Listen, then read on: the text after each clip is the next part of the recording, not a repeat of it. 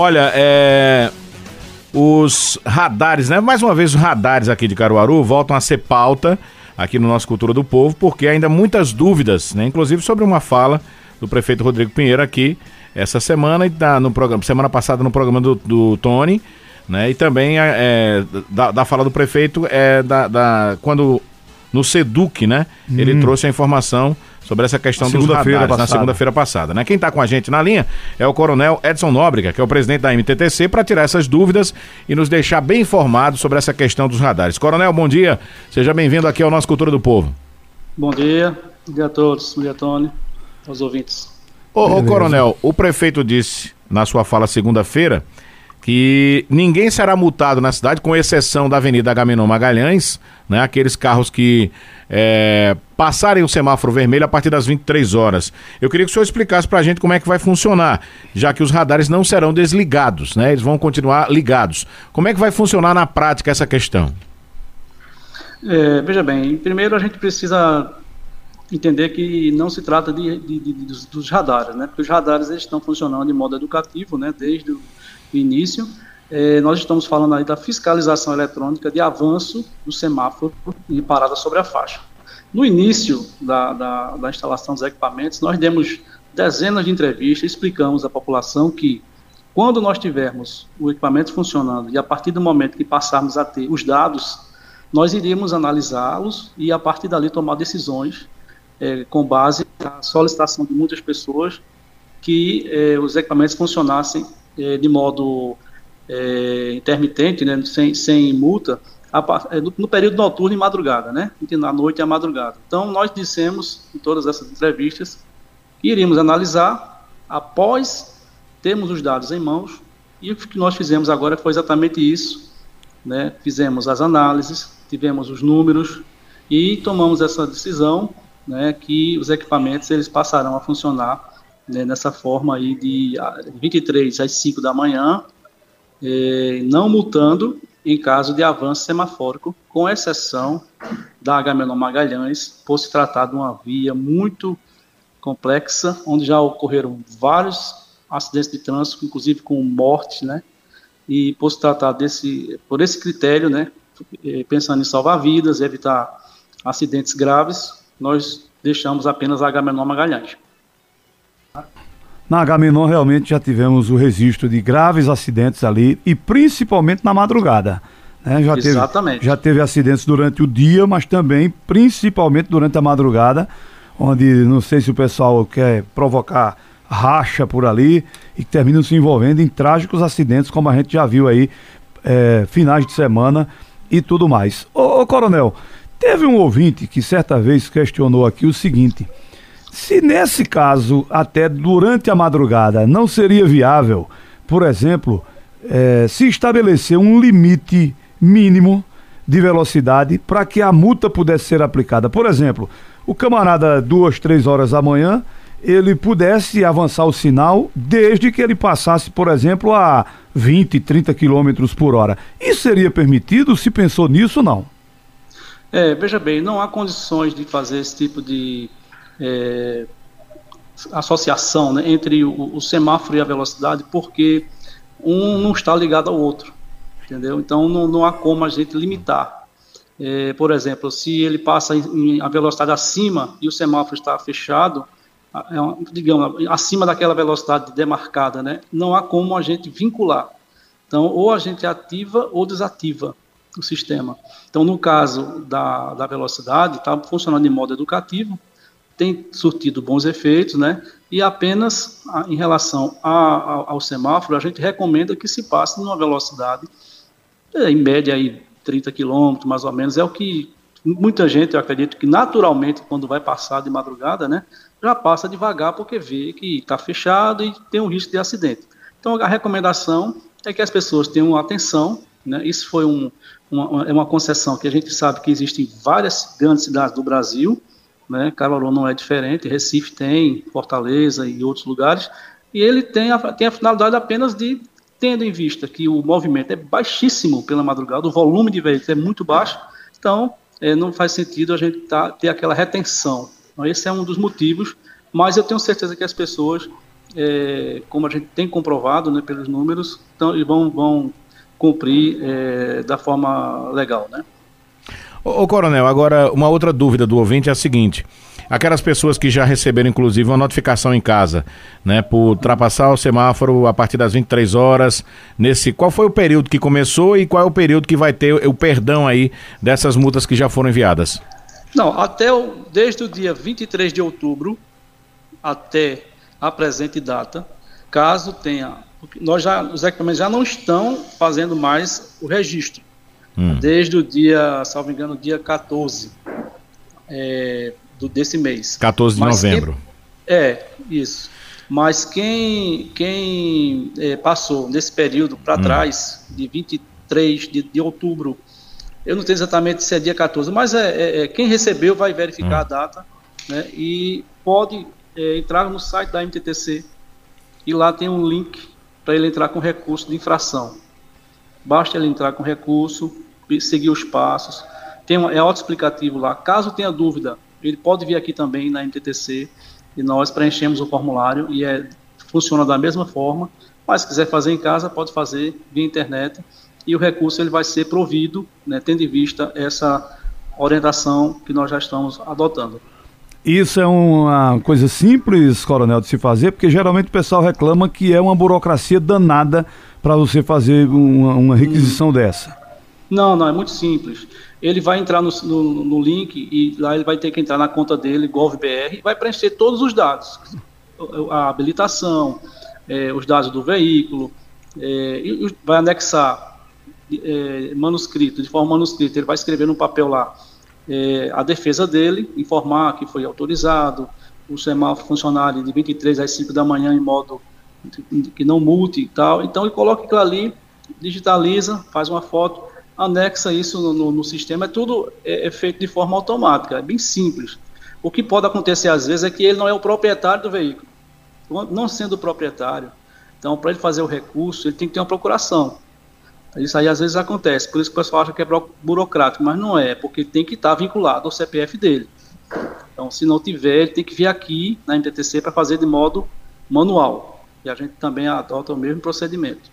Aí vocês vão disponibilizar um, um, esse atendimento para que as pessoas que até que encontrem dificuldades exatamente é, é, através da internet possam resolver diretamente por aí. Sim, já estamos fazendo. Várias pessoas já vieram aqui, nós já recebemos, já fizemos, damos andamento. Muita gente já teve seus recursos deferidos, né, que já vieram aqui e foram bem atendidos. Então, quem não, não conseguir fazer online, pode vir aqui que a gente orienta né, como fazer e faz aqui também de forma manual. É preciso fazer agendamento para isso? Não, é, é, é... não, não precisa. Pode uhum. vir aqui, é feito aqui. Muito bem. Ô, Coronel, é... nos fale dos números. Eu recebi informação de que durante esse período de funcionamento das, das lombadas, é, foram registrados 1 milhão e 800 mil carros que passaram por elas. E desse total, cerca de 700 veículos foram multados. São esses os números mesmo? Sim, esse período né, que foi mencionado é, é período 15 dias, foi quando a gente fechou os dados, né? Porque os dados eles são diários, então nós fechamos nesse período aí de, de 14, 15 dias iniciais, que são 3 milhões e meio de veículos por mês, né? Aproximadamente. Então, esse período aí de 1 milhão e 800 mil corresponde aproximadamente 15 dias desse período, e nesse período da aferição, nós tivemos em torno de 750 e poucos é, autuações durante o dia, tá? Durante o dia. Pela madrugada, a gente não contabiliza porque foi, vai ser tudo suspenso, né? Ô, ô, Coronel, agora vamos salientar novamente a questão do horário, né? A partir das 23 horas, tá certo? Com exceção da Avenida Gamino Magalhães, é, se o indivíduo passar, qualquer motorista passar, perdão, o sinal, o semáforo vermelho, ele não vai receber notificação. Se receber, ele vai ter que fazer todo esse processo que o senhor falou que é para recorrer dessa multa, não é isso? Isso, apenas quem recebeu, tá? Ah. Hoje. A partir hoje de hoje não está mais, mais, chegando. Isso. Não Só... chega mais essa notificação, né? isso. né? Bom, agora e nos horários normais, né? Porque a gente sabe que, por exemplo, ali no viaduto da Boa Vista 1 e 2, aquilo ali é uma verdadeira bagunça Vamos dizer assim, porque Isso. o pessoal entra à esquerda, é, faz contorno errado, é, atrapalha o trânsito quando está livre para virar à esquerda. É, nesse momento ali, está funcionando tudo a contento, essas multas elas valerão. Sim, isso aí está tudo funcionando, inclusive é, as pessoas vão recebendo as autuações em casa e vão começar a se enquadrar, né? É natural que no início haja um, um aumento de autuações, mas logo dois, três meses para frente, isso tende a cair, porque as pessoas vão entendendo que o semáforo está ali para regular o fluxo de veículos, né, para que todos respeitem, aguardem a sua vez, e também para a segurança viária. Né? Você avança o semáforo, você causa um acidente. Você faz a conversão à esquerda, aí, como você falou, você causa um acidente. Então, é, essa é a importância de ter os equipamentos, que daqui a uns dois, três meses para frente, nós vamos ter outra visão né, na cidade, o, comportamento vai mudar, né, certamente, as pessoas vão passar a respeitar mais, né, e a tendência é cada vez mais diminuírem as autuações. Essas autuações, essas infrações geralmente são graves, gravíssimas, leves? É, ela é grave. O avanço semafórico é 294 reais, é uma infração grave. Uhum. O coronel, é, qual é o endereço da MTTC? E tem um ouvinte perguntando aqui também se tem algum telefone disponível para tirar dúvidas também. Olha, tem, nós, nós estamos é, no, no polo comercial, aqui em Caruaru. É, chegando aqui no polo, tem as placas que orientam. Se quiser entrar em contato, pode entrar, entrar em contato pelo 81 é, 3723 2838, telefone fixo. Nós temos também o, o um WhatsApp, que é, é o 118. Nós chamamos 118. Ele é o 81 é 98384 2413. Também esse número pode ser entrar em contato através desse número. Mas eu recomendo que, é, caso tenha dúvidas que realmente não seja possível sanar o telefone, compareça aqui à MTTC que a gente esclarece qualquer situação que o cidadão procurar. O coronel, nossa pauta é, para hoje, para essa entrevista, seria para falar dessa questão aí, né, da, das multas, dessas autuações. Porém, os ouvintes ficam mandando mensagem aqui, por exemplo, tem uma senhora aqui que está perguntando sobre um cartão é, especial da filha dela que é autista. Esse cartão ele é pego na MTTC, porque ela diz que já faz quatro meses que entra no site, né, e diz que vão entrar em contato e até agora não recebeu esse cartão. É, porque ela precisa vir aqui para poder pegar o cartão, porque tem um selo. Existe um selo que é aplicado na hora. Uhum. É a credencial que ela está querendo. Então, faz a é. solicitação via site e vem aqui retirar. Então, se não, ela não recebeu, certamente o, o, o, a credencial está, está aqui, uhum. aguardando a retirada. Certo. Mas ela tem que ir aí até a, a sede da MTTC, né? Isso. Nesse momento, sim, porque eles têm um selo que é de segurança que é colocado uhum. nessa credencial para evitar falsificações. Certo. Ok. Coronel, é, uma coisa vai puxando a outra e a gente lembra até que, que é, a gente vai lembrando aqui do, de reclamações que os ouvintes vão fazendo. Constantemente chega aqui, Coronel, um, um ouvinte citando o seguinte, que na hora de pico do trânsito na cidade, por exemplo, sete e meia da manhã, sete horas da manhã, ficam três viaturas, três, quatro viaturas da MTTC estacionadas ali no entorno do, do, do Parque 18 de Maio para os agentes tomarem café. É, vocês têm controle disso? Já receberam também esse tipo de reclamação? Porque um horário de pico é um horário que poderia estar orientando exatamente, ou tentando desafogar o trânsito, principalmente ali próximo aos colégios, naquela região e tudo mais. Já chegou para vocês aí essa reclamação também? Não, eu estou recebendo essa reclamação agora, né, do ouvinte, eu até agradeço, e nós vamos verificar essa situação, que na realidade não é esse horário, não é, e não existe horário de café. É, o agente, quando ele assume o serviço aqui, tem que ir para a rua, realizar a sua atividade. Então, se isso estiver ocorrendo, a gente vai tomar medidas necessárias para não acontecer. Outra, outra reclamação que o pessoal é, colocou aqui é sobre a questão da zona azul, o, colocando que encontram dificuldades em conseguir o, o, o, pagar o ticket ali no centro da cidade. Como é que está essa situação em todos os locais? Aquelas meninas que ficavam para você pagar diretamente a elas ainda existe? Como é que o pessoal pode recorrer a isso aí para não ser multado por um estacionamento indevido pelo fato de não ter pago a, a Zona Azul? Veja bem, olha, é, existem, não só existe, não existe apenas uma forma de pagamento da Zona Azul. Muita gente insiste em pagar em dinheiro e procura as pessoas ali, mas a, a melhor forma, mais rápida e eficiente é através do aplicativo, né? Zona Azul Caruaru, basta procurar na Play Store ou na, na App Store, tá lá o aplicativo. Então a pessoa baixa o aplicativo, carrega lá um valor e paga o seu estacionamento. É, sim as pessoas, os monitores ainda existem, estão na cidade. É, não é, é, lógico que você não vai achar um em cada esquina, mas também, mas ainda existem, eles estão trabalhando. Tem alguns pontos também na cidade de venda, mas o, o melhor, que facilita mais a vida do cidadão, é que se faça o pagamento de forma online e ele vai ter muito mais rapidez e segurança na hora de realizar, de, de estacionar o seu veículo. Coronel, é, acho que foi no mês de setembro, finalzinho de setembro, começo de setembro, que a gente conversou aqui no programa e o senhor falou sobre a questão da, da, das lombadas eletrônicas, das lombadas, das faixas de pedestre, perdão, e seriam repintadas, né? Como é que está esse processo? Porque todo dia a gente recebe reclamação também aqui de faixa de pedestre que está sem, sem a pintura. Olha, nós temos um calendário, uma, um cronograma, aliás, de, de trabalhos de recuperação e aplicação né, de tinta em novas faixas de pedestre. Então, é, é, é, semanalmente nós fazemos as pinturas. É óbvio que em algum lugar pode não ter sido, pode não ter chegado ainda, mas todas as faixas serão pintadas. Algumas delas são tintas especiais, que é tinta termoplástica, e a gente está com o contrato da empresa agora, é concluindo o contrato para retomada dos trabalhos. E nesse final de ano agora, é, nós queremos concluir praticamente todas essas faixas que estão ainda para ser pintadas. Beleza. Olhe, é, um outro questionamento aqui. Como é que anda o projeto de mobilidade ali para o bairro Chique Chique? A gente sabe que aquele bairro ali, aquela região da cidade, cresceu muito e infelizmente a avenida que fizeram para dar acesso ao local é uma avenida estreita, é, onde passa ônibus, tem que parar exatamente no ponto de ônibus para alguém descer ou subir e aí fica o trânsito todo travado. O que é que vocês pretendem fazer por ali? Tem algum projeto de uma via alternativa e deixar aquele acesso ali somente em mão única, o camarada voltar por outro lado? Como é que está aquilo ali?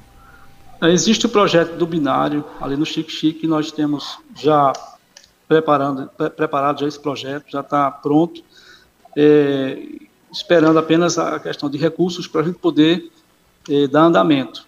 Mas também temos é, outra via alternativa que ali pela Vila Andorinha, que vai sair na Avenida Caruaru. É outro, outra ação que a gente vai fazer para minimizar a situação do Chique Chique. É, nós sabemos que ali é um bairro populoso, é, a via ela acaba sendo é, estreita né, para o volume de veículos que tem lá, e às vezes outro fator que dificulta muito e prejudica muito a população dali são empreendimentos que surgem né, no, ao longo dessa rua e é, muitos deles empreendimentos que não observaram a, as questões legais referentes a impacto de trânsito. Então, você, por exemplo, chegar numa via que já é congestionada, você cria aí um grande empreendimento aí, atacadista, por exemplo, você vai ter um, um fluxo de veículos muito maior para o local que já era complicado. Então, isso também é um fator que dificulta bastante para é, mobilidade, né, o surgimento desses, é, essas é, esses empreendimentos né, que acabam prejudicando. Mas sim, temos esse projeto e ele vai ser implementado. Né, tem, é, lógico que vai envolver, não é, não é simples, porque você vai ter que criar uma via onde tem às vezes casa, né, tem que indenizar. Então tem todo um processo né, administrativo né, que leva um tempo e que também é um, um custo bem elevado. Muito bem. O senhor falou sobre, sobre essa questão do, dos binários, né? E aí a gente lembra também, porque constantemente chega aqui reclamações dos ouvintes dizendo do binário, por exemplo, que foi implantado ali na São Vicente Ferre para o Jardim Panorama. Tem um binário aqui do Riachão, da rua Maria Merandolina, que também disseram que ia fazer, e um outro lá no Santa Rosa, na rua Santa Rosa, com outra rua adjacente ali. É, é, por que, que isso não andou ainda, Coronel? Porque é, tudo isso tem a ver com custo e tem a ver com, com, com, com projetos que precisam seguir a lei, a norma, a gente não pode fazer de forma tão rápida assim. Então, o, o, esse que vai sair agora, mais rápido, você falou de Santa Rosa, né, já está pronto, já foi feito orçamento, já foi feito o processo, tudo, e ele vai ser realizado. A Maria Marandolina existe, exige a necessidade de conclusão né, da Avenida Goiás, que é da Rua Goiás, que é complexo também, uma parte está feita, falta uma, uma parte que é mais complexa, que envolve também indenizações, é, demolições, então isso de fato retarda um pouco, mas todos esses binários, eles estão, né, sim, é, é, não estão esquecidos e vão ser realizados, e com certeza a população vai ser beneficiada naquela região ali. Vamos ter agora mesmo ali na, na Rendeiras a construção da ponte que está iniciando essa semana, que vai também desafogar muito o trânsito ali dessa, da população daquela, daquele bairro. Ok, Coronel, muito obrigado pela participação com a gente aqui mais uma vez. Satisfação em ouvi-lo. Até a próxima oportunidade, Coronel. Até a próxima, obrigado. Conversamos com o Coronel Edson Nóbrega, presidente da MTTC aqui no nosso Cultura do Povo.